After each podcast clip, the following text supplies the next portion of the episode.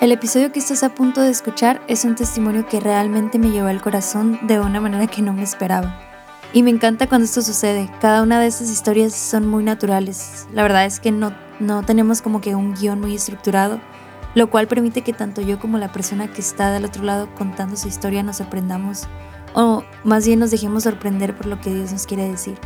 Y no dudo que esto también sucede a menudo contigo o con ustedes que nos están escuchando. En esta ocasión, María Campos nos compartirá sobre una experiencia que tuvo hace algunos años cuando decidió ir a Calcuta con las Hermanas de la Caridad, a vivir un tiempo con ellas.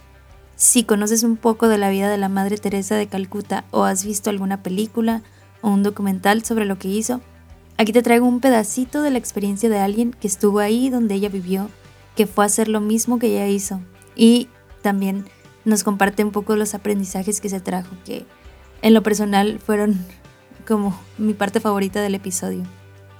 Pero si tú nunca has escuchado de esta obra, si no te suena el nombre de Madre Teresa de Calcuta para nada, que la verdad me, parecería muy raro porque no tienes que ser cristiano para saber quién es esta mujer, pero aún así es posible que haya alguien que nunca haya escuchado de ella. Te quiero recomendar que conozcas un poquito más de ella, de su obra, después de escuchar este episodio. Así que esa es la recomendación de la semana. Les iba a dejar aquí un link a una película, pero no encontré una en español. Pero seguramente pueden encontrar en renta. Vale la pena, yo creo, pagar por este tipo de películas. Y bueno, también te advierto que si te pones a buscar, también vas a encontrarte algunos comentarios, algunas opiniones de personas que hablan mal de la Madre Teresa de Calcuta. Pero no te alarmes, creo que sería raro conocer la vida de un santo que nadie nunca haya hablado mal de ellos. Entonces esto es como que parte de la lista de requisitos de aquellos que siguen a Cristo. Así que sí, te invito a conocer un poco más de ella y a escuchar este episodio porque realmente es, es increíble lo que, lo que María nos, nos comparte hoy. Hola amigos, bienvenidos a este episodio de hoy. Bienvenidos, bienvenida María, ¿cómo estás? ¿Qué tal va tu día? Muchas gracias, muy contenta. Qué bueno, un poquito nerviosa, pero todo bien, ¿verdad? sí. Bueno, primero te quiero dar las gracias por haber aceptado este, compartirnos un poquito de tu vida. Eh, creo que va a ser un episodio muy muy diferente y muy, muy valioso también, porque, no sé, a mí me da mucha curiosidad saber lo que, lo que viviste en ese momento. Pero bueno, antes de pasar a que nos cuentes sobre esa experiencia que tuviste de misión, eh, pues cuéntanos un poquito de ti, qué haces, a qué te dedicas, así brevemente. ¿Quién es María Campos? Ay, muchas gracias por, por la invitación. Estoy súper contenta y me encanta platicar de esto. Este, pues yo soy María Campos, tengo 29 años, soy de Mexicali, estoy recién, recién, recién casada, tengo cinco meses de casada. y wow. así que he tenido muchos cambios en mi vida últimamente. Sí, me imagino. Este, em, ¿Qué más te cuento? Soy la menor de tres hermanos. Este, y no sé, esto me gusta, me gusta mucho, ya llegué a la etapa de mi vida en la que disfruto mucho llegar a mi casa, ver Netflix, acostada y dormir. sí, creo que yo también me estoy acercando a esa edad. sí, está bien, se entiende. ¿Y a qué, no sé si me dijiste, a qué te dedicas ahorita? Ah, trabajo, soy ingeniero industrial, pero trabajo en una farmacia. Ya tengo como unos seis años más o menos ahí y hago de todo. Administración, atiendo a los clientes, todo, todo, todo. Súper bien. No, pues qué, qué bien. Esa es una breve introducción de María. Y bueno, ahora si quisiera que nos platicaras, aunque este, este tipo de episodios, como habrán notado en el episodio pasado, vamos a enfocarnos más a un momento de su vida, que es una experiencia de misión, pero eh, también para conocer cómo ha sido tu camino de, pues con Dios, tu camino de fe. Eh, platícanos un poquito eh, tú, o sea, cómo, cómo conociste a Dios o cómo fuiste introducida a la fe. Eh, ¿Fue algo que tú solita o tus papás o cómo estuvo esa parte. Y bueno, si nos puedes contar, o sea, toda esa parte que te lleva luego a decir, ah, quiero, quiero irme con las hermanas a este.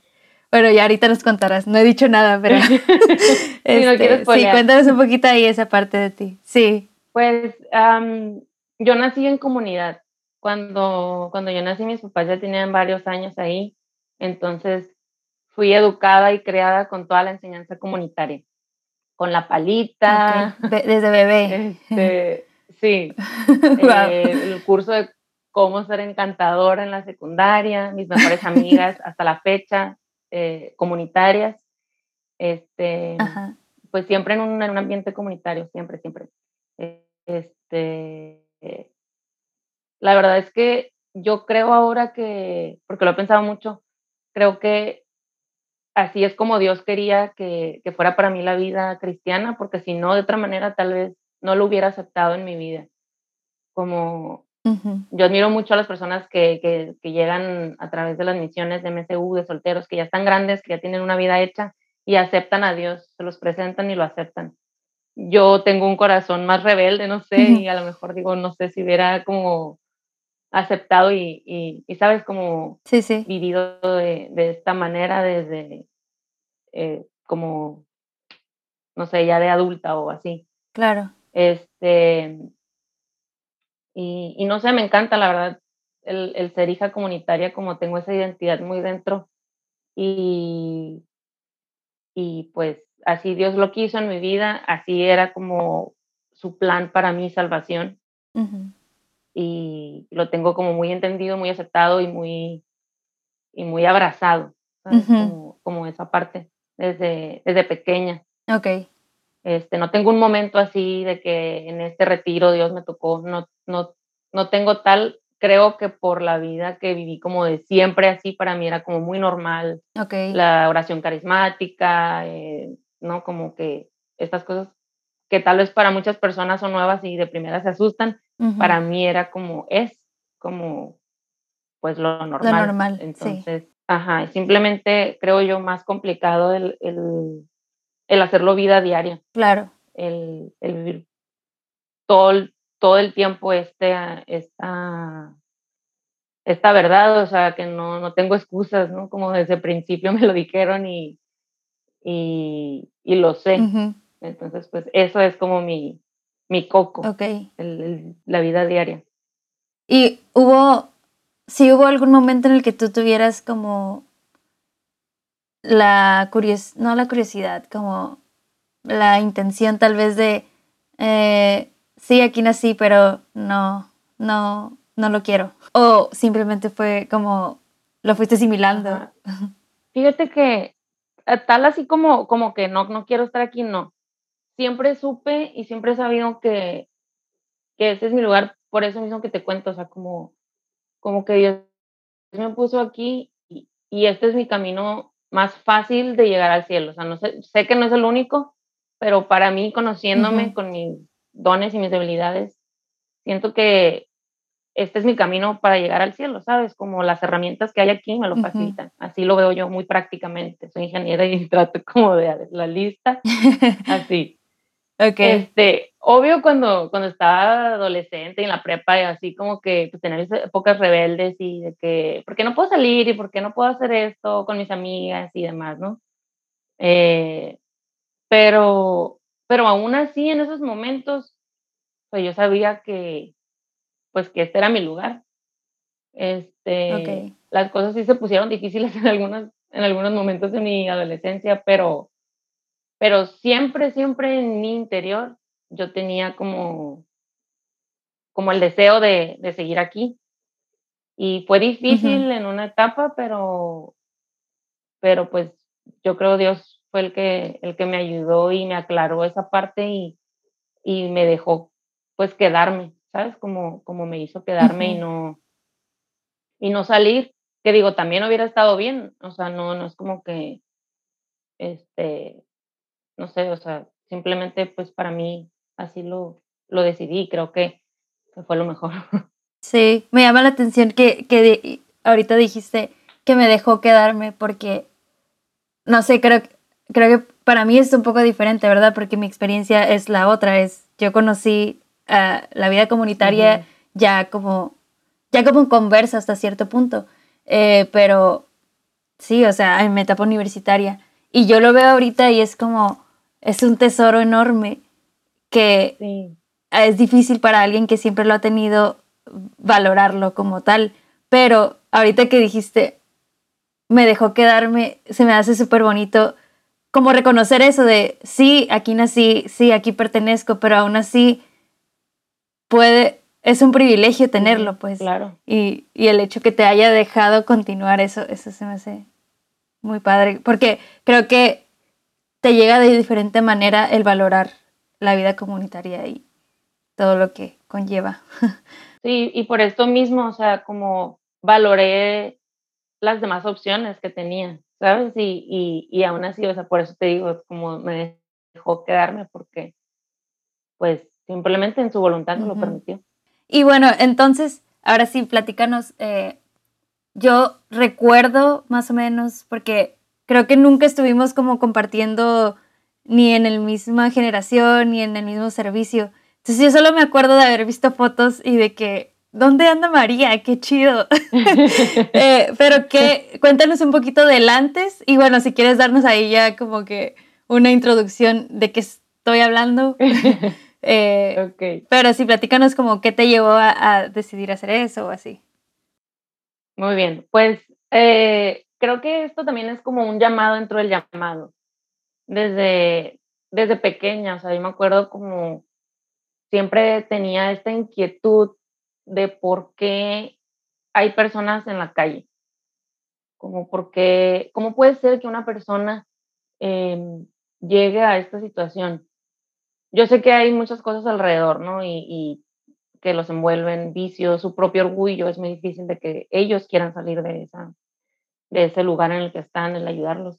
Pero, pero pues no sé, o sea, yo eso pensaba cuando estaba más pequeña, ¿no? Como que no hay una persona, un vecino, un ex compañero de generación, un tío lejano, alguien que les, que les tienda la mano y, y les ayude a salir de ahí. Eso era mi pensamiento en ese momento. Entonces, este, después cuando estaba en la prepa, una amiga de la comunidad que tenía como que el mismo, que tiene el mismo llamado más o menos eh, en cuanto a esto, me invitó con las Hermanas de la Caridad de la Madre Teresa en Tijuana. Tienen ellas varias casas en Tijuana. Entonces fui y me encantó. Y recuerdo, hice una carta para que me dieran permiso de estar ahí un fin de semana, me llevaron mis papás, mis papás súper asustadísimos porque pensaban que ya no iba a regresarme con ellos. Y pues no, o sea, yo iba como a conocer. Este, y me encantó. Pero, a ver, cuéntanos ahí un poquito. cómo dormían. Ajá. Sí, como que de, de qué se trata esto de unas casas y por qué tus papás tenían miedo. ¿Era para religiosas o era también una un discernimiento ocasional o, o cómo, cómo, es eso de las casas? Sí, o sea, en esa, en esa etapa, este, cuando estaba en la prepa, yo estaba como probando, o sea, viendo a ver para dónde era mi, mi vocación y así, ¿no? Entonces, em, ellas tienen casas para ayudar a los pobres, a los pobres entre los pobres, como decía la Madre Teresa. Mm. Y, y eh, en ese momento fui a un orfanato entonces, pues yo me iba a quedar con ellas a vivir la experiencia como, como ellas, o sea, no es prácticamente un retiro, es simplemente llegar y ayudar. Este, pero después dormir con ellas, comer con ellas, despertarte a sus horas, rezar con ellas, o sea, todo, ¿no? Este, y la verdad sí era muy impactante, pero, pero como me gustaba, pues, no sé, como que era, era bien padre, me encantaba ir. Y fui como, alguna que otra vez en Semana Santa, pasaba ya la, la Semana Mayor y fui una Navidad también. Este, y así pues como que en momentos tenía libre algún fin de semana o algo y me iba. Y, y era ayudar. Entonces, como ellas me fueron platicando, porque la Madre Teresa de Calcuta iba mucho a, Tijuana, le gustaba mucho estar en Tijuana, ah, entonces me platicaban como, sí, su, su cardiólogo creo era de, de Tijuana. Era, es muy famoso. ¡Wow! Y, Siento, no, o sea, no lo puedo creer. Tan cerquita. Ay, o sea, no sé, yo estaba bebé o todavía ni existía. Pero, wow. Sí, ajá. Como he escuchado después historias de personas así como alrededor de nosotros que, que la conocieron, que estuvieron con ella en un retiro o algo, o sea, porque venía, venía a Tijuana. neta, wow. Ajá. Entonces, wow. este, sí, o sea, como el escuchar lo que ellos contaban de lo que decía, o sea, como lo que les dejaba, los, les sembraba, a mí me impactó. Entonces, en ese momento ahí nació la idea como de, de ir a Calcuta. Ajá. Yo pensaba como, o sea, ¿qué fue lo que la madre vio que la que sintió como la urgencia de hacer todo esto que hizo, ¿sabes? Y Oye, para este momento que estabas que como en la prepa dices, eh, Ajá. ¿tú ya conocías la historia de la Madre Teresa o solamente conocías el apostolado y lo que lo que veías en las hermanas? Conocí primero el apostolado, pero ahí conocí su historia.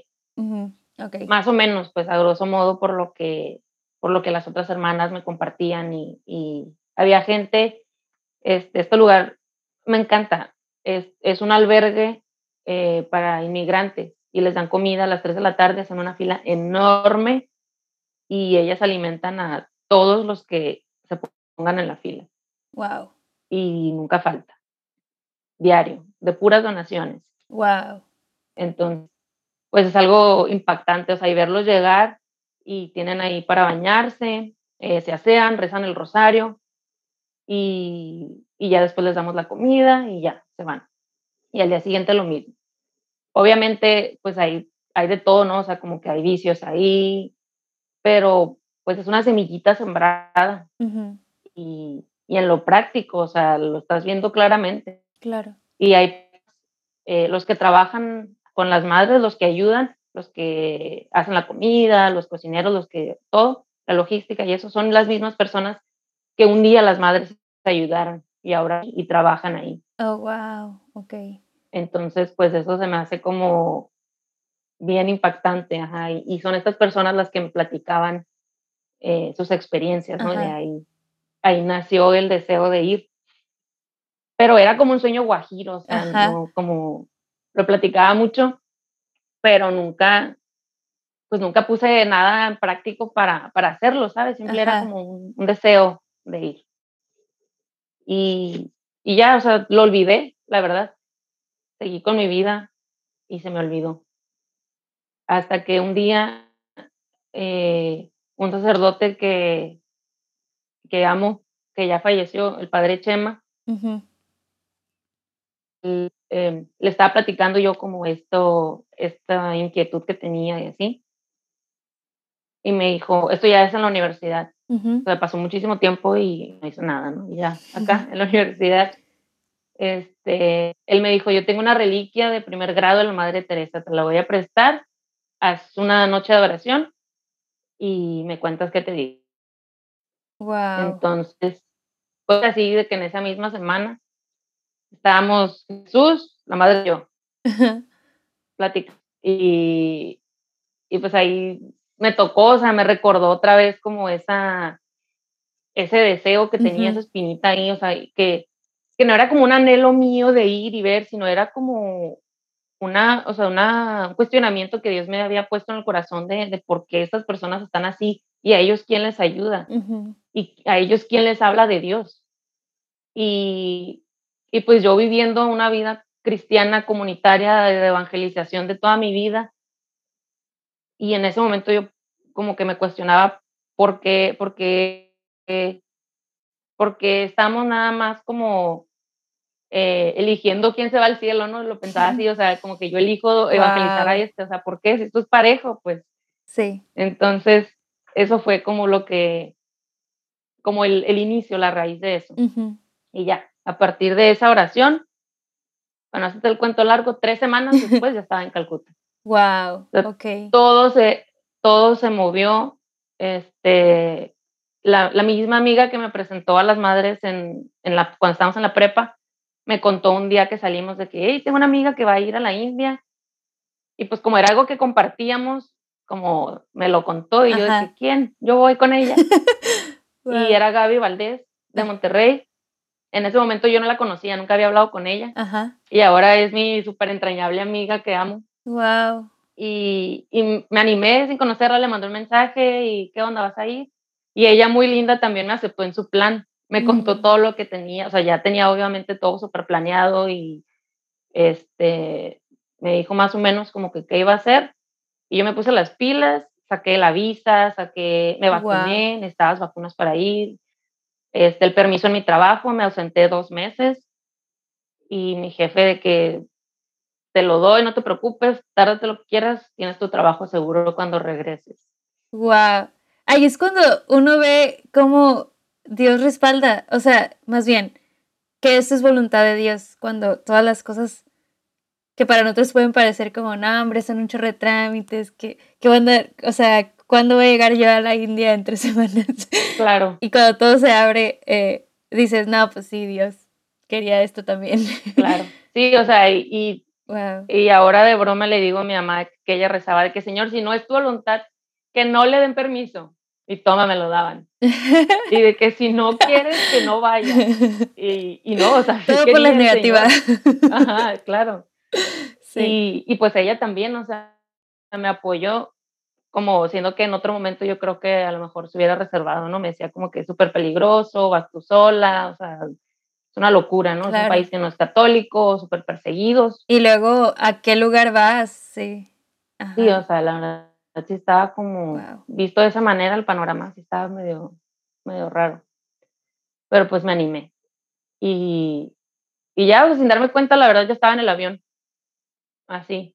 Y en, en la escala conocí a Gaby y ya desde ahí nos hicimos súper entrañables y compartimos mucho como, pues esta, esta visión, esta inquietud. Y, y por ejemplo, ahí tú tenías algún interés, además de, de este como, ay, estas, esta sed que ves o este querer ayudar a los pobres, había algo más allá como que te hiciera preguntarte si, ah, ¿será que Dios me llama a vivir como la Madre Teresa de Calcuta? O sea, al punto de que todo sea para Dios, mi vida, tu vocación, todo eso, o eso no estaba en el plan en ese momento. Porque creo que eso puede pasar mucho que, que pensamos como, ay, este deseo de ayudar a los demás, ¿será que también es equivalente a que debo ser monja o debo ser, sabes, como... Sí, claro. Por eso, por eso te pregunto. Sí, o sea, claro que lo, lo pensaba y en ese momento, este, esto fue en el 2018, en marzo, marzo más o menos del 2018. Y, y, pues yo no sabía qué onda con mi vida, o sea, yo estaba probando. Y, y yo me fui con el entendido de que tengo vuelo de regreso, pero puede que no lo use. O sea, así. Wow. Y la verdad estaba muy abierta, o sea, tanto que sí, tanto que no, o sea, tenía paz, ¿sabes? Tenía, tenía paz lo que fuera. Este, yo iba a ver. Y, y mi, o sea, mi familia y también tenían como que mucha paz, o sea, fue algo muy, muy de Dios. Ya ahí, o sea, desde el día primero, haz de cuenta que estuvimos como que viendo, eh, conociendo el lugar y la casa de la Madre Teresa y todo, ¿no? Y nos invitaron el primer jueves que estuvimos ahí a un leprosario. Y, y fuimos. ¿Y eso qué es? Este, es, un, es un lugar en donde están los enfermos y recuperados de la lepra. Wow. Y ellos mismos pues hay muchas personas como consecuencia de la enfermedad pierden sus extremidades. Este, Y e, es, ellos mismos están ahí trabajando y ellos hacen los aris de las hermanas, la, la, el hábito. Okay. Este, ellos desde los, o sea, hacen los hilos, hacen la tela. Entonces, eh, pues es algo como bien impactante también el, el ver hay unas personas que están más enfermas, que están en camas, que no se pueden mover, hay unas personas ya recuperadas que están trabajando, hay unos que perdieron las dos piernas, hay unos que perdieron la mano, el brazo, eh, que se quedaron ciegos. ¿Y esas, estas personas son las que dices que hacen los hábitos? Sí. Oh, wow, ok. Exacto. ¿Y es, es como un trabajo, les pagan por eso o es como que lo hacen como gratitud o es una actividad. Sí, no, o sea, es la manera en la que se reinsertan en la sociedad, o sea, como es un trabajo. Al, después de, estar en la calle, de enfermar de lepra, pues es una enfermedad súper contagiosa, mortal en muchísimos casos, eh, muy, muy grave. Entonces, este, hay muchísimos casos también eh, por esto de la contaminación y la sobrepoblación. Sí. Entonces, pues es algo, es un problema muy grande que, que era necesario tomar acción y pues la Madre Teresa, junto con su eh, congregación, tienen una ayuda ahí. Oye, María, y cuando tú llegas ahí a, esta situación, es que yo trato de ponerme en tus zapatos en ese momento, y para nosotros cuando escuchamos lepra, o bueno, no sé, a lo mejor tuya, pero yo escucho lepra y pienso en la Biblia, pienso en tiempos de Jesús, de hace mucho tiempo, o sea, cosas que pasaban antes cuando no había tantas cosas como las hay, ¿verdad?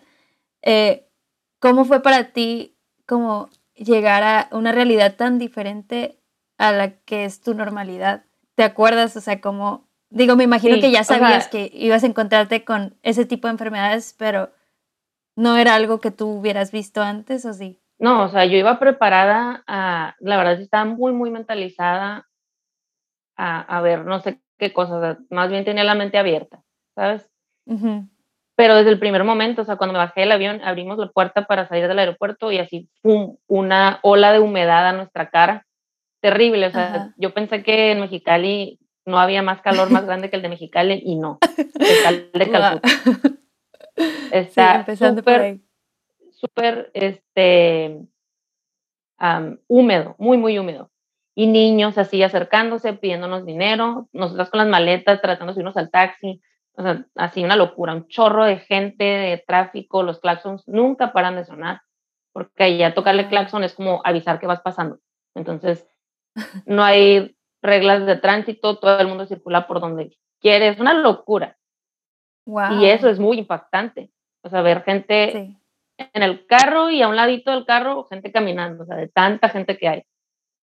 Este, ver, ver gente también en, en, la banqueta, viviendo la banqueta, eh, los bebés desnudos, porque ni siquiera eso, o sea, una tela, un pedazo de tela, no, no tienen nada, nada, nada. Wow. Este, es, es un choque muy, muy grande. Entonces, como fue toda una semana de acostumbrarnos a, a eso, el olor, eh, hacen sus necesidades ahí en la calle, pues viven en la banqueta. O sea, este, es una, hay partes más,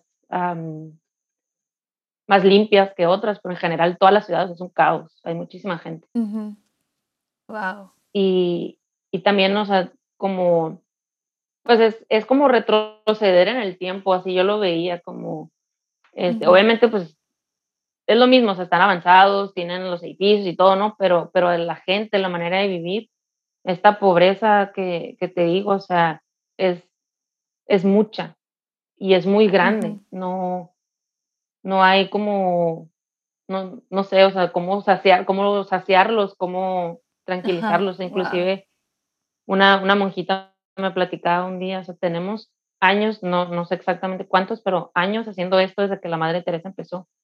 Y la pobreza no se ha acabado.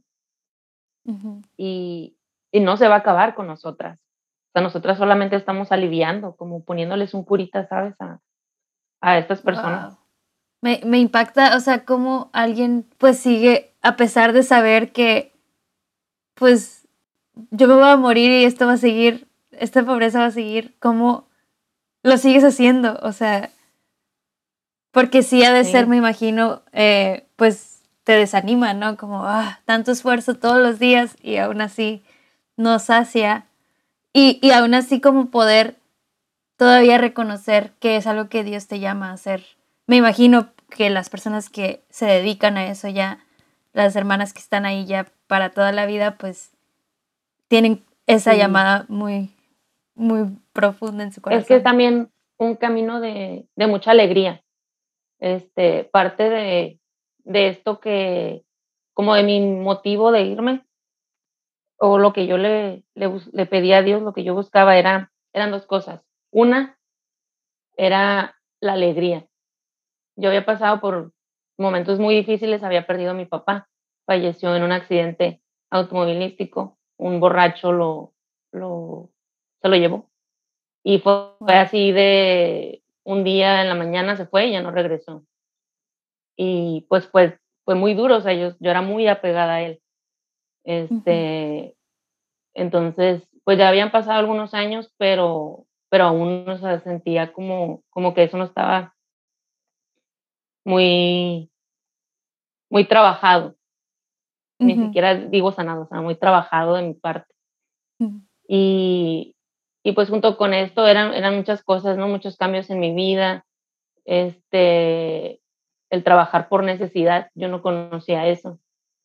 Mm. Como pues tenía mi papá, ¿sabes? Eh, eh, no sé, muchas cosas en mi vida cambiaron. Eh, me vine a Caléxico, estaba en Mexicali, como cambié de ciudad, estaba yendo y viniendo, em, no sé, muchas cosas. Y este, aparte, no sé, como en mi trabajo, el ambiente estaba muy pesado en ese momento. mis amigas, como que yo, como que eran soy muy exclusiva en mis amistades, entonces estaba tratando como de abrirme a mis amistades, pero fue en ese proceso y me quedé así como que en el limbo de amistades en algún momento y fue cuando falleció mi papá, entonces como oh, que eran muchas cosas pasando en mi interior.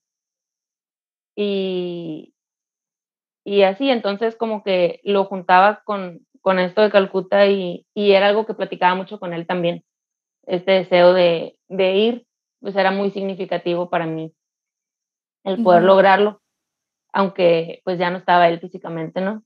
Y, y era eso, o sea, yo le pedí alegría al Señor como alegría de Él, o sea, de la que viene aún en la dificultad porque sabes que estás confiada en que estás con Dios y que Él ya tiene la victoria ganada, o sea, esa, esa alegría yo le pedí. Que creo que es una alegría mucho más profunda, ¿no? Porque, sí. o sea, no sé, como que trato de imaginarte en esos momentos y para que tu corazón esté necesitando de una alegría de verdad. O sea, porque uno se puede, se puede hacer de muchas alegrías superficiales y, no sé, cada quien, ¿no? Salir con amigos, distraerse, lo que sea, pero una alegría de verdad que te lleva a decir, voy a ir a Calcuta a buscar esa alegría. es otro nivel de alegría, o sea, tiene que ser, sí, sí, yo no pensaría en eso, pues como... Pero me imagino que esta combinación de todo lo que estaba pasando en, tu corazón, todo el dolor que también estabas cargando y, que en Jesús pues te diera la luz de que ah, vamos a encontrar esa alegría. sí, o sea, y, y ahora que lo dices, pues sí, suena como que medio raro, ¿no? Pero en ese momento yo no lo sabía tal cual o sea, lo fui como digiriendo después. Al principio era solamente como que me dio probaditas acá en Tijuana y yo quería como que el plato entero, ¿sabes? Así, así como que lo pensaba, pero no sabía de qué. Este, esto como yo aparte en mi oración, eso le decía al Señor, o sea, dame la, alegría, pero yo no captaba que, que era esto. Ah, ok, ya. Y también le pedía, o sea, le pedía alegría y le pedía sed de él. Em, no sé por qué esa palabra como que me llamó la atención un día y dije, yo quiero tener sed de ti, o sea, yo quiero acercarme a ti porque se me antoje así, que decir como que, ay, tengo muchas ganas de ir a misa el día de hoy, tengo muchas ganas de orar una hora, tengo muchas ganas de, ¿no? O sea, de acercarme al Señor, de rezar el rosario, a quedarme dormida. o sea, tenía, tenía ganas de, de que se me antojara de verdad y no hacerlo como, pues, de, de práctica. Y al llegar a Calcuta, pues Calcuta es llamada la ciudad de la alegría. Yo no ah, sabía. Y no entendía por qué al principio, la verdad, sí veía como que todas esas cosas que te estoy contando. Y, y también en sus altares, eh, todos los altares tienen el crucifijo y abajo dice, tengo sed. En, en, de la congregación, pues en el mundo alrededor, la parte en la que esté, en su idioma, dice, tengo sed. Wow. O sea, y tú no sabías nada de esto. No, ajá, o sea, fue, fue Dios, pues, ¿sabes? Como fue Dios el que me llevó ahí. Clarito, así literal. Sí. Y, o sea, y eso lo supe de que cuando iba en el taxi de camino al hotel, nos dijeron de que, ay, Calcuta la ciudad de la alegría, y yo, ¡ah! y, el, y la número dos, así lo primero que hice fue entrar a, a la, eh, donde está la tumba de Madre Teresa y tienen un altar a un lado de la tumba y dice ahí, tengo sed. Y yo no manches, Dios, de que, ¿qué onda contigo? Así, todo, todo bien, bien de Dios. Y, y así fue, o sea, como fue un momento de transformación y de, y de sanación interior muy, muy fuerte. Em, fue un trabajo muy pesado. Había, había siete casas a las que podías elegir como voluntario. Hace cuenta, todo el mundo puede ir. Ellas no te piden nada, no tienes que ser aceptado, o sea, no. Solamente te presentas un día, tu nombre, tu identificación de pasaporte por cuestiones de seguridad y es todo. Ellas tienen como tipo una libretita universitaria y anotan tu nombre y todo. Así, y, y te mandan. Este, yo elegí una casa para, para moribundos, están separados hombres y mujeres, y a mí pues me tocaba con las mujeres, ¿no? Obvio. Este, por la mañana y en la tarde elegí este, un, un orfanato para, para niños con discapacidades. ¿Hay alguna razón por la que te acuerdas o que, que hayas escogido estos o fue como... Pues los moribundos sí, porque como que yo, yo, o sea, era algo que, no sé, como que me llamó la atención. Este, el ayudarlos a ellos, o sea, como que ya están en, en su, último su último momento para ir a hablarles de Dios, algo así. Y se me hizo algo, eso muy fuerte. Obviamente, muy ingenua, no sabía lo que me iba a enfrentar. y, y ya después, pues los niños, la verdad, sí me costó muchísimo trabajo. Se pudiera pensar que es al revés, ¿no? Que, que, que me hubiera costado lo primero y no. O sea, me costó mucho trabajo. Eh, pues yo no estoy rodeada de niños, en mi casa no hay niños, entonces no tenía como que esa, esa especialidad desarrollada, no sé. Este, y aparte tenían, tenían discapacidades, o no sé cómo se diga. Entonces, como era súper difícil alimentarlos, ¿no? ¿no? No podían, por ejemplo, como dejar de mover la cabeza o, te pegaban o, o, gritaban. Y como que yo me asustaba, o sea, no, no sabía cómo ayudarlos. Y había otra gente que veía, otros voluntarios que lo hacían con muchísima naturalidad y les hacían caso y hasta se quedaban quietecitos. Pues, no sé, o sea, fue también como esas pequeñeces, como morir a mí misma y de que, o sea, tienes que hacerlo, estás aquí para ayudar, entonces, pues ayuda. Y, y, en la mañana con, con, los moribundos, bueno, es que no estaban moribundos, o sea, eran, eran como más bien personas, eran como mujeres eh, mayores de edad y, y, otras no tanto, pero que habían estado como en, la, en, en las calles, las recogían de las calles, las llevaban a la casa, las limpiaban, las bañaban, les daban vestido y comida todos los días y las curaban, la, la que necesitara o algo así. Era como una tipo guardería. Ok. Entonces, este, nosotros les dábamos de comer, a veces les poníamos como crema en sus brazos, en sus piernas, les dábamos masajitos, les pintábamos las uñas, eh, bailábamos para ellas, cantábamos. Y pues todo esto era como con el lenguaje del amor, así literal, aunque suene muy cursi, porque no, pues ellas hablan no sé qué idioma. sí, justo te iba a preguntar eso, ¿cómo se comunicaban? Sí, o sea, cada estado tiene un, un idioma diferente. Entonces, eh, pues bien raro, o sea, no se entiende nada.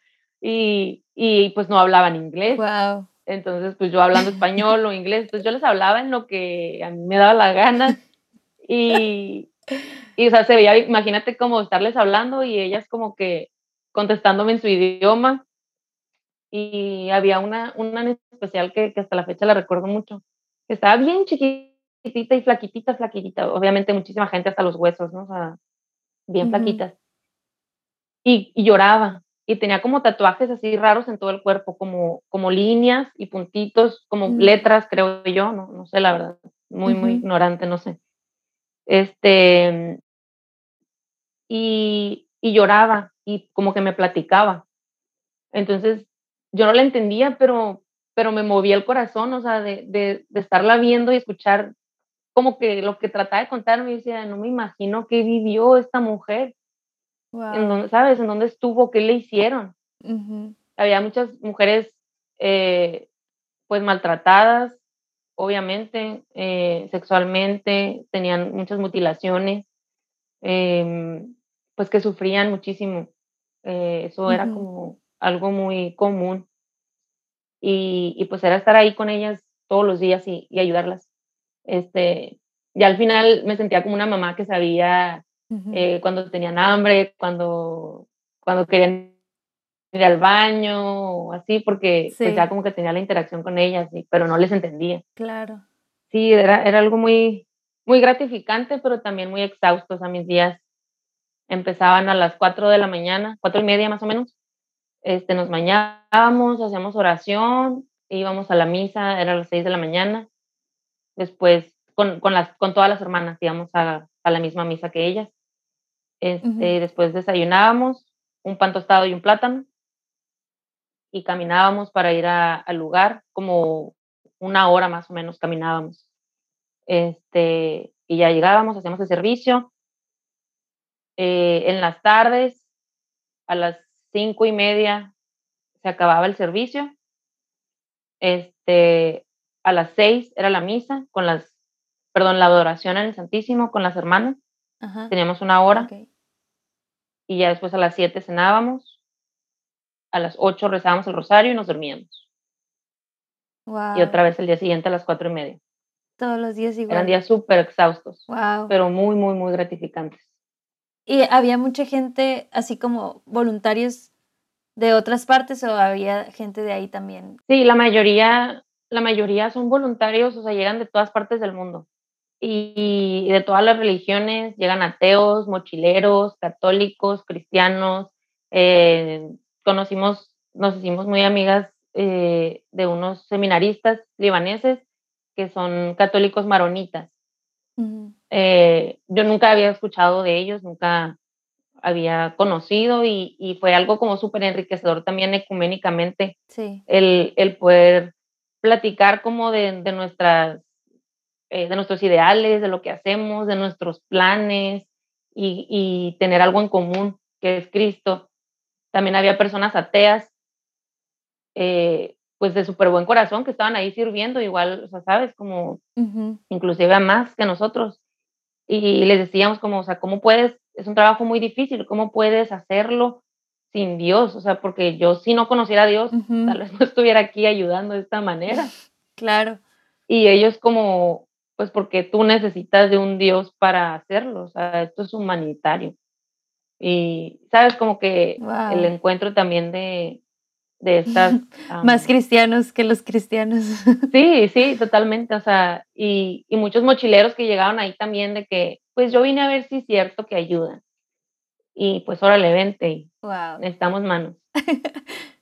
Este, de todo, de todo. Fue Oye, y había gente como que, que, que llegara y que se, no aguantara, pues como que, porque tú ibas por cuánto tiempo, por dos semanas, no, por dos meses. Dos meses. Eh, pero había gente que, digamos, la primera semana dijera, no, ya, esto es demasiado, y se fuera. Había gente así. No, no, fíjate, es que, es que es algo tan enriquecedor. O sea, es muy difícil, es muy exhaustivo, exhaustivo, sí. Este, Ajá. pero, o sea, pero ver la cara de, de la persona que está enfrente de ti y ver cómo te miran y te bendicen, o sea, en su cultura te besan los pies o las manos.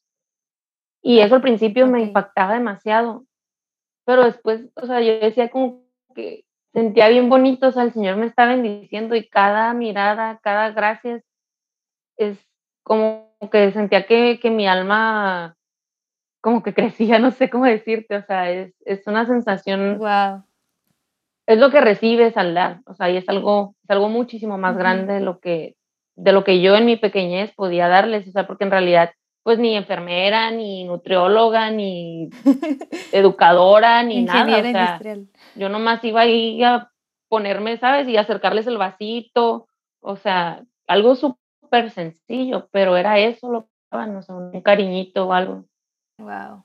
En una, en una ocasión, este, fui, me invitaron un- unos voluntarios a, a su servicio y era el dispensario. le llamaban, aquí llegaban hombres de la calle con, con heridas que ya se habían como agravado y estaban casi que hasta los huesos expuestos, o sea, infecciones muy, muy severas. Y a ellos les tocaba curarlos. Entonces, de primero así, pues fue impactante, o sea, imagínate una persona sin hogar con una pierna, con una pierna, perdón, abierta, expuesta, quién sabe si el músculo o si qué, no sé, ¿no? Wow. Muy impactante, yo nunca había visto eso. Y pues me tocaba curarlo, o sea, entonces me decía la monjita nomás como, donde veas blanquito, ahí quítale porque eso es infección, nomás si llega lo rojito, ten cuidado porque ese es el músculo. Entonces, con una gasa y antiséptico, le ponía antiséptico así como si un pan con Nutella, así, la gasa y el antiséptico. Y con una esponjita le tenía que tallar para limpiar. Y fue algo intenso, muy, muy intenso. Pero ahí ese día también el Señor me sanó a mí.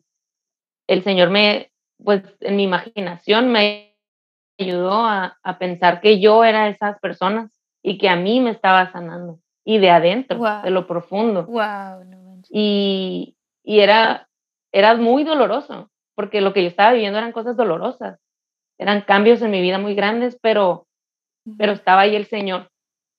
Y Él era el que me estaba diciendo cómo, y pone la gasita aquí y hazle acá. y me imaginaba el dolor de las personas, o sea, ¿cómo puede ser que lleguen a eso? A tener así, ¿sabes? Estar en la calle así, que nadie los vea que nadie los lleve al doctor, o sea, había gente, hay gente en la India que muere en la calle y no se dan cuenta y, pasan ahí días muertos, así. Entonces, o sea, la situación está verdaderamente difícil. No manches. Y, y fue un momento muy, muy fuerte ese día, este, pero también bien bonito al final ver cómo la primera persona, pobrecita, le fue como en feria al pobre porque le tallé con un chorro de fuerza. Pues yo quería limpiarlo y me dijeron de que no, oh. tranquila, es lo más despacio. Oh. y, aún así, o sea, su cara, su agradecimiento, como su bendición, así, ¿no? Como ellos de que nada más te se inclinan. Este, Ajá. Fue, fue tan bonito, o sea, tan gratificante. Y, y recibir a otro y otro, fueron poquitos, la verdad no me acuerdo cuántos, pero, pero estábamos de que ya vienen más, ya vienen más ansiosos por, por recibir a más gente. se, me, se, me, hizo ese día como clave así en, en esto, como era yo la que el Señor estaba sanando y transformando. Y yo nada más fui ahí a ponerme, ¿sabes? Como, sí. no sé, sin saber nada ni nada, y el Señor me llevó ahí. Eh, también espiritualmente fue, no nada más era como el trabajo, sino era como toda una transformación completa. Al principio, en las adoraciones, se me hacía muy difícil quedarme concentrándome o, o quedarme despierta, o sea, había muchos voluntarios dormidos en las adoraciones, porque pues estábamos muy cansados del día. Me imagino. Y, y ellas adoran en silencio. Es una hora frente al Santísimo, hincadas en silencio. Y pues sí, te da sueñito, la verdad. Entonces, al claro, me imagino. Al principio sí como que le batallaba, pero conforme pasaba el tiempo, eh, me daban ganas de estar ahí, o sea, y era como que podía platicar con el Señor, primero platicarle, no quedarme dormida, y luego escucharlo a Él, como el, el, lo que Él me decía. Y era muy, muy intenso, o sea, después de ver eso, eh, nuestras, las pláticas con los voluntarios también eran muy intensas espiritualmente por, por todo lo que nos tocaba vivir, o sea, porque nuestros corazones se movían y... Me imagino, sí. Y todos, no sé, o sea, como que era una unidad en Dios muy especial. Se transformaban ellos y me transformaba yo en el interior. Este, uno, un día me tocó también ver que ya íbamos a salir y llegó un taxi llegaron unos voluntarios con una señora que trajeron de la calle y la iban a llevar ahí a, donde yo estaba, a esa casa, este, y la vi así, tenía una cobija alrededor de ella, súper sucia, y, y su cara así como desencajada, como triste, así, la mirada vaga, como en el vacío, así era como, como que no estaba ahí y caminaba así porque la iban, la iban ayudando a caminar.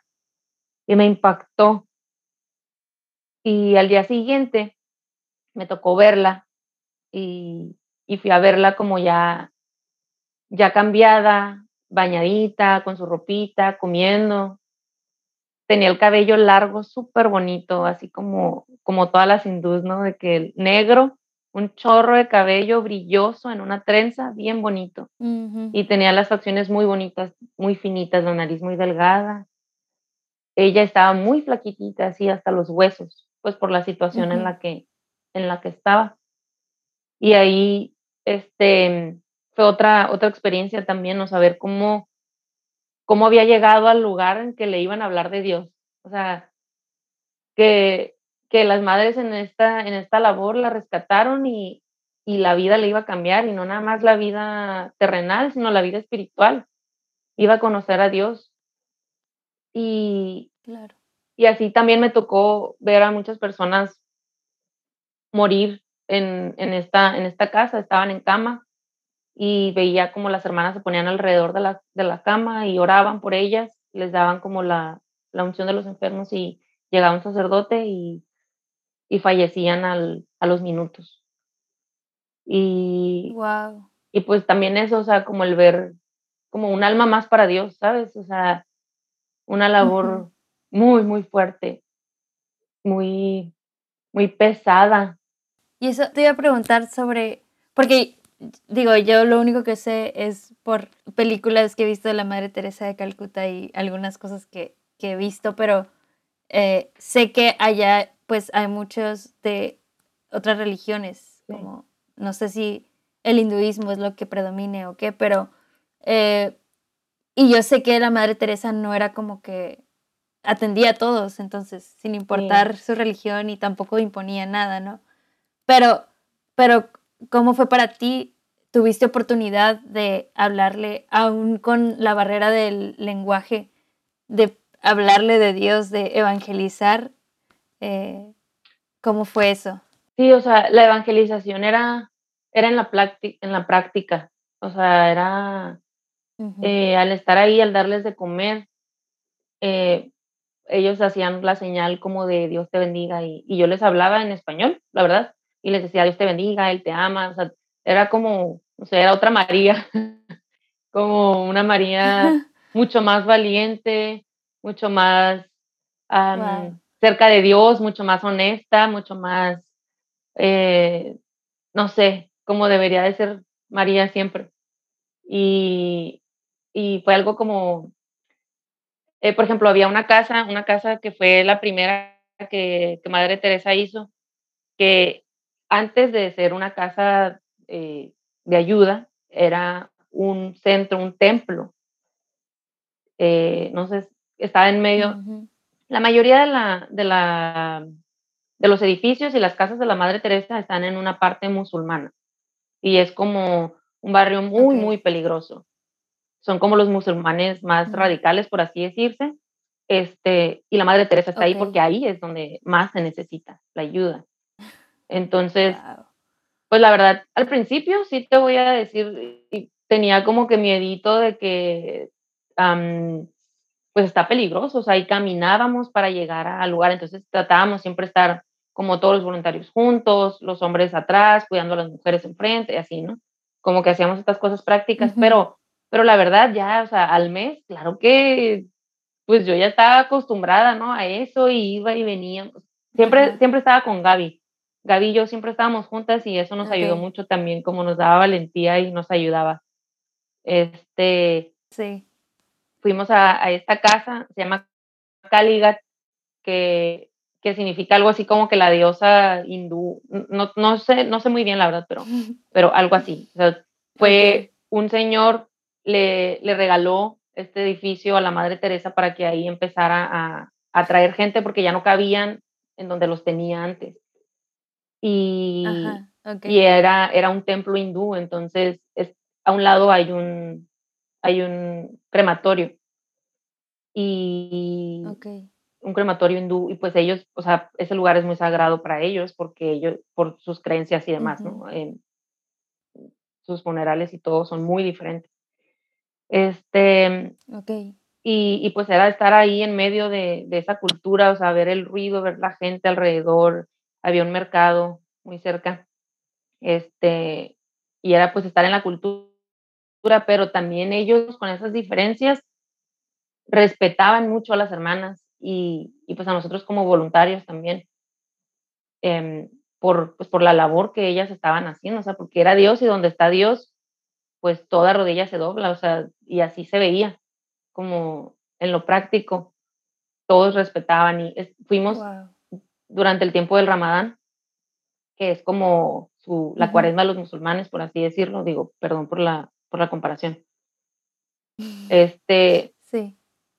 y era como en un momento del día, eh, hace cuenta que la avenida más grande de la ciudad, todos los musulmanes se iban a la calle, los carros se de- dejaban de pasar carros, ponían bocinas en toda la ciudad y ponían como sus oraciones y ellos se hincaban y se postraban hacia la, la mezquita que, que está creo que es al oeste y, y hacían ahí Ujú. su, su oración, o sea, no importa en qué parte del, del día que te agarre haciendo el momento, pero si es el momento de orar, te detienes Ujú. y, y te pones a orar y se veía impactante, todos dejaban sus zapatos a un lado y era un río de gente, o sea, jóvenes, chicos, niños, adultos, viejitos, todos postrados en su tapetito haciendo sus oraciones en media avenida de una ciudad Wow. súper grande, o sea, una locura. Ajá. Y yo acá me daba vergüenza rezar el Ángelus en mi universidad.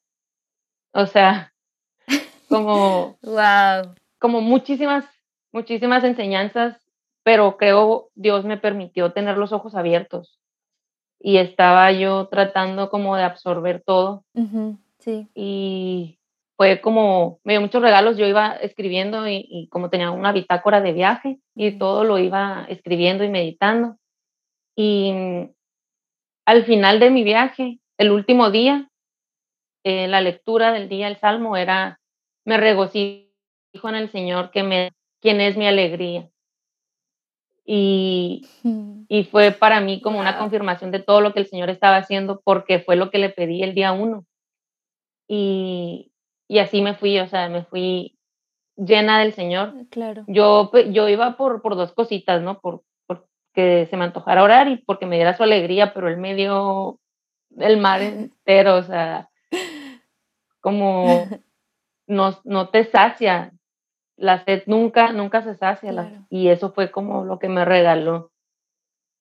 Y, y después de esto, Dios me llevó a otra fuente de amor, que fue Tierra Santa. También me permitió como tener un, un descanso y fue como un cierre Oh, wow. de, de esto.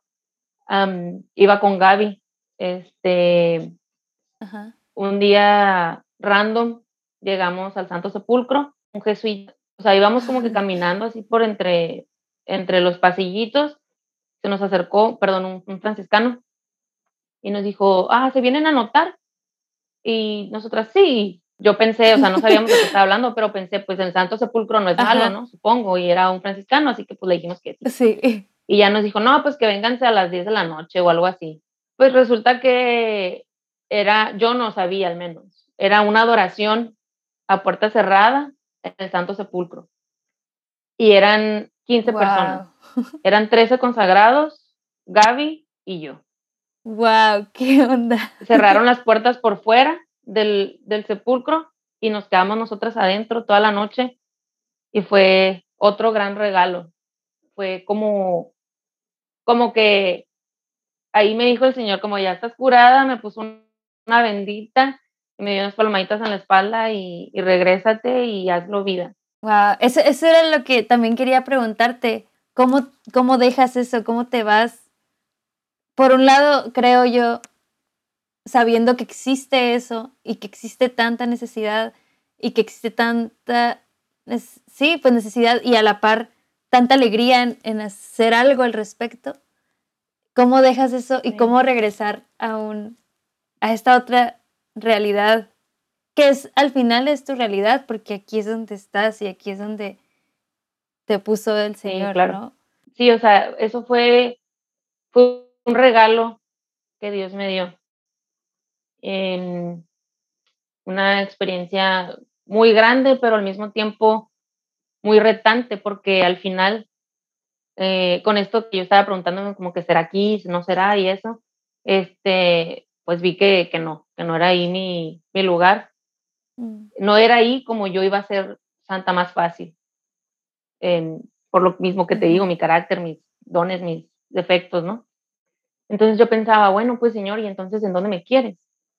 Y platicando con una, con una hermana, ella me dijo una frase de la Madre Teresa, y eso es lo que me sigue alimentando hasta el día de hoy, que dice, encuentra tu propio Calcuta.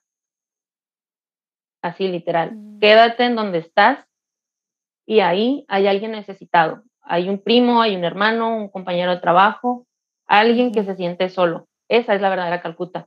Y a eso me mandaba el Señor, a, a mi vida diaria, a mi vida práctica, en mi trabajo, a ser una buena cristiana, a, seguir avanzando en la fe y no quedarme nada más con esta parte que, que me gusta, que me llena el corazón, sino, sino pues a trabajarle. Y, y por eso creo que es como un llamado dentro del llamado. El, el, como el, pues el amor a los pobres, eh, pero dentro de, de, mi vida, de mi vida práctica. Y creo que eso va para todos. Sí, y que todo el mundo puede encontrar su Exacto.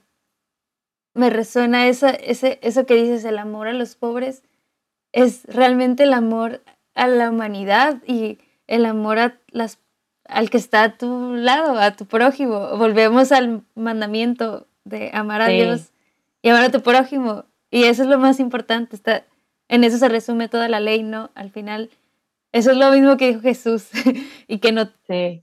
Que, sí, que no tienes que ir a Calcuta tal cual para, para tener una Calcuta. Wow. Exacto. Que, que, Digo, lo aprendí después de regresar a Calcuta, pero... sí. Tienen que ir todos a Calcuta. sí, la verdad es una experiencia muy enriquecedora que todavía pues sigo entendiendo y sigo procesando y, y, y, pues haciendo vida. Es algo muy, muy grande que Dios me, me permitió. Bueno, ya me, ya me platicaste cómo esto obviamente cambió tu relación con Dios, que ahora sí había esa sed y me imagino también después de dos meses de oración diaria, adoración diaria, misa diaria y todo este servicio, pues obviamente cambia, ¿verdad?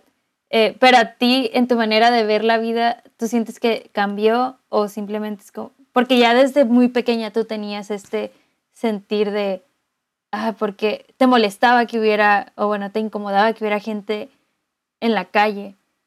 ¿Cambió esa manera de verlo ah, después de esta experiencia? Sí. Digo, porque los pobres siguen existiendo y no tienes que ir a Calcuta para ver que hay mucha pobreza en México, en Mexicali. Hay ¿verdad? Como tú decías. Sí, claro. La, Esta experiencia, ¿cómo cambió tu manera de ver eso? Pues la primera, sí, lo, lo primero que, que me quitó o que me, pues me sigue quitando, yo creo, es, es como este egocentrismo de yo voy a ir a ayudar y yo voy a hacer la diferencia. O sea, yo, yo pensaba como que es que si hago un proyecto y esto y lo otro, o sea, esto va a cambiar.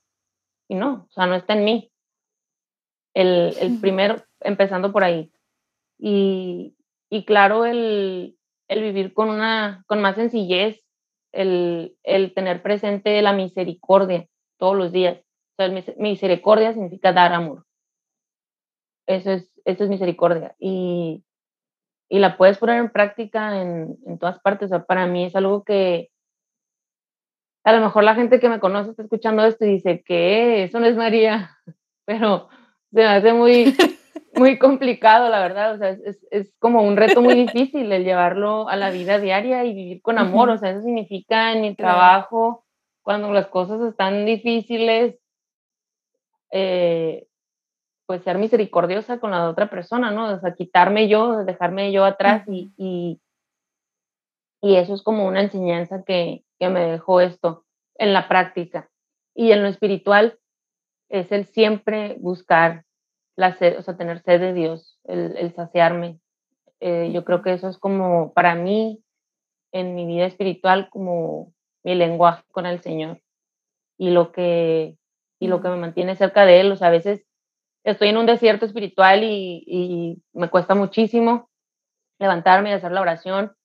Y obvio no hago la misa, la oración y la adoración al Santísimo que hacía en esos dos meses, pero, pero en mi vida diaria, o sea, como el tener, el tener presente esta necesidad del Señor y tratar de saciarla siempre, obviamente con altas y con bajas, pero, pero sí fue como una gran constante y una seguridad de que se puede y, y la santidad está, está aquí abajito para todos, o sea, no, no, yo lo veía también como algo muy elevado, como que es que Santa Teresa de Calcuta es algo excepcional, o sea, es una mujer épica, no es un crack, o sea, de que, wow. Sí. Jamás yo voy a poder llegar a ser ni el punto 3% de lo que ella, ella es y ella hizo y ella fue, o sea, pero no, pero no, o sea, es el ir y, y, y, su trabajo está en la sencillez, en el día a día, en el que sí se puede, en el que Dios te está diciendo cómo, entonces solo levántate y hazlo. Y, y pues sí, claro, me, me, cambió la visión total de, de mi vida espiritual. Wow, qué increíble. Oye, y bueno, no sé si hay algún, algo que se te haya pasado a platicar o que te gustaría como decirnos. O sea, es algo que a lo mejor es algo que tú recomendarías a, a todos o, o no sé, como si alguien tiene la inquietud no sé, no sé, no sé, no sé cómo formular la pregunta, pero si hay alguien que nos está escuchando, ¿eh? Ah, está bien, María. es lo que necesitaba escuchar. No, no, no, pero si hay alguien que, que está escuchando ahorita y que a lo mejor se lo ha preguntado en algún momento, eh, ¿qué le dirías? O no claro, lo primero que le diría es que haga oración, porque esto fue, creo yo, producto de la oración y de la intercesión de, del padre Chema y de mi mamá que estaban muy, muy pendientes orando, o sea, orando. Eso es lo primero, yo creo. Si tienen el deseo, claro que se puede, o sea, es como, yo tengo una filosofía de vida eh, que la he adaptado cristianamente, creo, a que es YOLO, o sea, vida solo hay una, como, y es en serio, o sea, vida solo hay una, como Tienes una oportunidad de ser santo, tienes una oportunidad de ser feliz, una oportunidad de aprovechar tu vida. Y si estás joven, si estás en la universidad, si estás en la prepa, si estás casado, si tienes, o sea, tienes una oportunidad de hacerlo bien. Y, y, o sea, de disfrutar y también de sufrir y de todo, o sea, de todo lo que te ponga Dios en tu vida o a donde tú decidas ir, es una oportunidad nada más. El tiempo no se repite. Entonces, por eso es que fui. Y por eso es que lo recomiendo ampliamente. Súper bien, muchas gracias María. Pues ya antes de terminar, eh, vamos a hacer una serie de preguntas rápidas ahí para tantearte. Ah, cierto, no es examen. El examen, sí. Pero sí, estas no te las pasé, así que a ver cómo te va. No, pero estas son preguntas así nomás para también conocerte un poquito más y, y y sí, creo que también estas preguntas a lo que he llegado a la conclusión es que nos ayudan a como reflexionar cosas que a veces no siempre reflexionamos. Pero el punto es, tú respondes lo que se te venga a la mente, lo más honestamente, lo más... Eh, ok. Sí, lo que se te venga a la mente, pero puedes profundizar también lo que quieras. No, no tiene que ser de que una palabra ya. Eh, ok, bueno, describe Describe con tres palabras tu camino de conversión hasta el día de hoy. ¿Cómo lo describirías en tres palabras? Esas no son las palabras, pero qué difícil pregunta. este. ok. Mm, misericordia de Dios, obviamente. Em, pues ya son más de tres palabras. misericordia de Dios, ya son tres palabras. Constancia, misericordia, constancia y, decisión. O, misericordia, decisión y constancia. Si fueras un personaje de la Biblia, ¿quién serías y por qué? Job. Porque me, me, identifiqué mucho con Job. Este, creo que es muy fácil, o sea, me identifico con él por eso. Em, es muy fácil para mí decir como, ay Señor, te alabo y todo está bien padre, pero la verdad es que todo estaba bien padre en mi vida. Tenía todo. Y, y fue como, a ver, déjame te revuelco poquito y, a ver si seguimos igual. Y, y, fue lo que me pasó. Estaba súper padre, me revolcó poquito y, y no, la verdad es que después de esa revolcada sigue estando bien padre. Y, y sí, por eso me identifico con Job. wow, wow. Si Jesús te preguntara, ¿quién dices que soy yo? ¿Qué le dirías? Qué fuerte. Em, Dios, mi Dios, mi dueño, al que quiero e intento seguir. Y le pediría un instructivo más sencillo, más explicado. La ingeniera. ok. Ahora, estas sí son palabras de que te voy a decir una palabra y tú me, viene lo, tú me dices lo primero que se te venga a la mente. Ok. Esto es como más rápido, ¿ok? Ahí va. Cristiano. Yo. Dios. Lo más grande. Sufrimiento. Necesario. Milagros. Ah, victoria. Vida eterna. Ojalá que se me cumpla. Y Jesús. Mi Señor. Amén. Pues con esto terminamos esta serie de preguntas y pues la verdad María quiero agradecerte de nuevo. Honestamente no esperaba escuchar todo lo que escuché y me da mucho gusto. Nunca había escuchado, creo que nunca habíamos platicado de esto. Y, y la Madre Teresa para mí sí, también ha sido como lo que dijiste de que ah, es una crack y nunca podría hacer algo como ella. Eh, está, parecía que estabas leyendo mi mente, pero sí, muchísimas gracias por compartirlo y por abrir tu corazón y compartirnos algo que sé que es muy profundo para ti. Y espero que quienes estén escuchando también puedan escuchar a Dios a través de tus palabras. Y pues nada, si tienen más dudas y quisieran saber más sobre esto, pues me dicen y ya les paso sus contactos para que puedan hablar con María más profundamente. Pero... Sí, que a mí me encanta, me encanta platicar de esto. Pues muchísimas gracias por hacerlo a través de Spotlight. Y pues muchas gracias a los que están aquí escuchándonos. Ya saben, compártanlo si creen que le puede ayudar a alguien. Si a ustedes les ayudó compártanlo para que, porque así es como esto se va dando, así es como esto puede llegar a más personas a través de nuestro propio testimonio. Este es, el, es la esencia de este podcast, que sea a través de nuestra propia historia, sin guiones, sin nada, es como, así es como yo lo vivo y a lo mejor a alguien le sirve. Entonces, pues sí, ahí, ahí lo comparten y bueno, estaremos ahí escuchando más historias en el siguiente episodio. Muchas gracias y que Dios los bendiga.